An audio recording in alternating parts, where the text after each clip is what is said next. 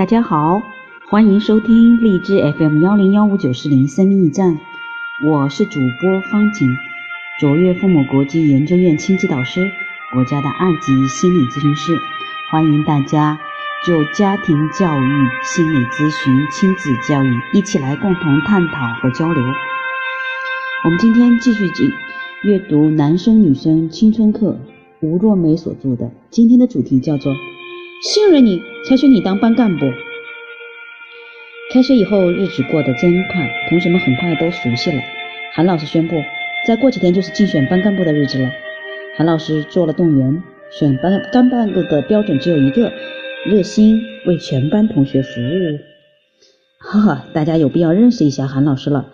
韩老师，名牌大学中文系毕业，教语文。他年轻，据知情的同学说，他刚刚当了四年的班主任。有心的同学细细算过。韩老师应该是二十六岁，李刚从来大大咧咧，他张嘴就说：“这韩老师真漂亮。”这话把美美吓得够呛，她一惊一乍的说：“你找死啊！有这么说老师的吗？”李刚大睁着一双无辜的眼睛：“她就是漂亮，难道让我说漂假话？”这话偏巧让刚进门的韩老师听见了，大家以为李刚一定挨批了，谁想韩老师笑得可好看了，居然对李刚说了声谢谢。全班同学立即报以热烈的掌声，从此大家更喜欢韩老师了。再来说选班干部的标准：热心为全班同学服务。那天动员的时候，老师特意解释了什么叫服务。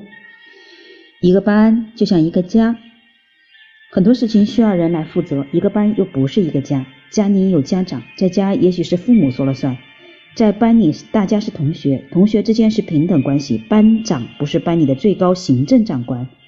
班长是最有机会、最有责任、最愿意为大家服务的人，请大家想一想，你愿不愿意做这样的人？同学们，你看看我，我看你，一时间没人应声。那几天，不少人在琢磨韩老师的话：为全班同学服务，这可不是当官呐，服务是多干活、多吃苦，也就是要吃苦在前，享受在后。当天放学以后，李刚、小宝。春雪和美美一同走出校园，在街心花园里，这几个来自同一所小学的好朋友嘀咕开了。美美说：“上中学以后，学习负担那么重，当班干部要耽误好多的时间，成绩下来了怎么办？再说，我妈妈说了，好好读书比什么都重要。我看还是……哈哈，这不是在小学你当大队长的时候了，那时候什么好事都是你的，我们都是闹将，边儿都沾不上。”这回你不想当班干部了，就因为韩老师说了，当班干部要服务大家啊！李刚说话从来不好听，几句话说的美美都哭了。春雪伸手刚要打，就要打李刚，被李刚躲过去。春雪不依不饶，就你胡说！老师说了，当不当班干部是自愿的，不许你欺负美美。说干脆点，你当不当？李刚问春雪。我参加竞选，选上我，我就好好干。春雪就像在说出自己的誓言。你不怕耽误学习？妹妹不哭了，抬起头来想问春雪：“不怕，事在人为，不就是多付出少索取吗？有那么困难吗？我不信。”呵呵，我也不信，我也要参加竞选。李刚拍拍胸脯：“你就你？”小宝都惊讶了。难怪小宝你呀你呀，原李刚原来在小学可淘气了，常常把老师气得翻白眼。如今他要当班干部，岂不是天大的笑话？怎么啦？瞧不起我？以前我是个闹将，现在我看在韩老师欣赏我的份上，我要好好干。自从韩老师对李刚说谢谢的时候起，李刚就认准这是位好老师，能分担老师的辛苦，是李刚最大的心愿。竞选大会开始了，李刚第一个上台说出自己的心愿：我从没当过干部，因为我淘气，不遵守纪律，我经常是老师批评的对象。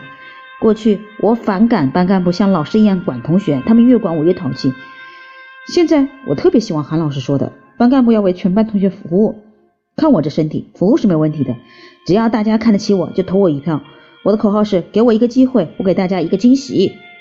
李刚的话音未落，韩老师带头鼓起掌来，连春雪、美美都没想到李刚能说出这样煽情的话。竞选大会开了一个下午，了解了。参加竞选的候选人，同学们欣然投票，哈哈哈！你 一定关心选举的结果吧？告诉你吧，牛牛当选班长，大家对他的评价是大方、懂事、性格开朗、做事得体、成绩好，有钢琴特长，很有威信，肯负责任。李刚全票当选体育委员，大家的评价是大大咧咧、勇敢、好强、热心、爱惹事儿，但成绩好。因为他的篮球打得好，所以当体委最合适。